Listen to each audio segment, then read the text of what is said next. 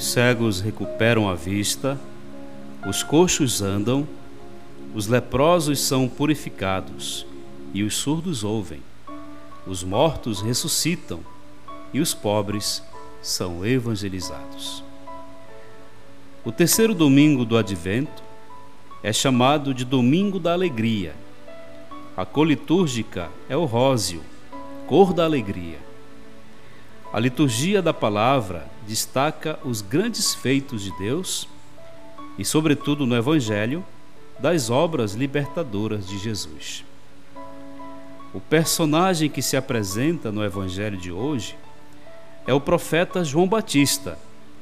Dos nascidos de mulher, nenhum é maior do que ele.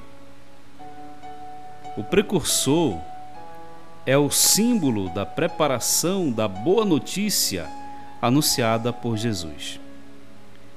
João representa todas as pessoas que se tornam pequenas no reinado de Deus para a responsabilidade de anunciar algo grandemente extraordinário. Porém, o menor no reinado de Deus é maior que João Batista. E João Batista foi apresentado por Jesus como aquele que extrapolou a humildade do serviço, sem roupas nobres, sem riquezas, sem absolutamente nada. Tinha apenas a missão de ser pequeno servo, anunciando algo tão grandioso. A nós, cristãs e cristãos, é dada uma grande responsabilidade para anunciar a mensagem de Jesus e seu projeto de amor. Mas, para recebê-la, é preciso ser humilde, esvaziando-se das próprias vontades, dos orgulhos, da autossuficiência, das manias e desejos pessoais, ou até mesmo da própria vontade pessoal e de prioridades pessoais, e incumbir-se unicamente da vontade divina. Somos, na missão de Deus, meros instrumentos de Suas mãos. Fomos escolhidos, antes de estar no ventre de nossa mãe, para esta dádiva do serviço da Boa Nova de Jesus.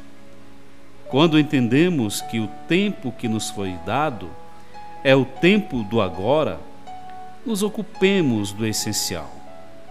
A melhor expressão do anúncio que fazemos é quando diminuímos para que ele, Jesus e sua mensagem cresçam, conforme o Evangelho de João 3:30.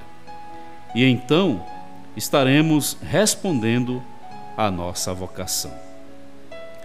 Em tempos em que o poder do status quo é válido mais que o caráter, a simplicidade, a humildade, a ética e o serviço aos mais empobrecidos, é revolucionário ser cristã e cristão quando nos espelhamos em João Batista, preparando o caminho de Jesus para a salvação plena da pessoa humana. É em nome de Jesus que realizamos nossa vocação não como mérito, nem tampouco como cargo, emprego, mas como serviço, na profundidade da palavra servos.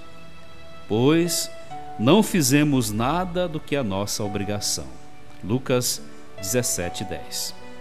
E o mérito é da ação do Espírito Santo, que nos ungiu para a missão das opções do próprio Jesus, revestidos de sua pessoa revelando o seu rosto, sua voz, seu serviço, sua atenção tão própria e seu amor incondicional às pessoas excluídas e abandonadas de nosso tempo.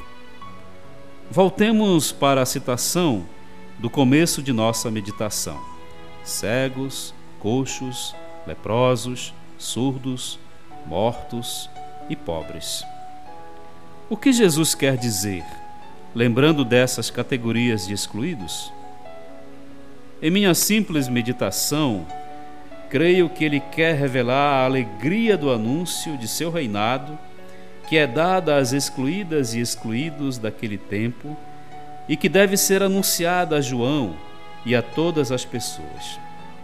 A alegria do Evangelho de Jesus, hoje, é missão de toda pessoa batizada de incluir os excluídos e excluídas em nossa mesa comum, colaborando como igreja para que as pessoas que sofrem o racismo, o preconceito, a xenofobia, a homofobia, o machismo, a violência física e moral e toda forma de exclusão tenham espaço de acolhida e de convivência fraterna. Quando nos ocupamos das pessoas excluídas, revelamos a alegria do sorriso de Jesus e realizamos sua missão em nosso tempo.